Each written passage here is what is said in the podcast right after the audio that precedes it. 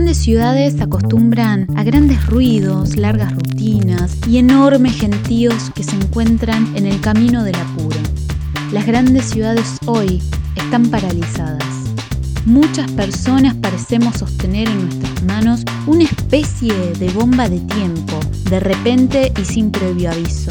La sostenemos y contemplamos con extrañeza y preguntas.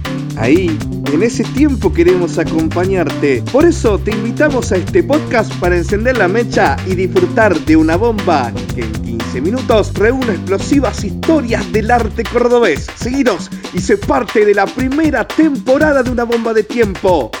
Arte para tus oídos.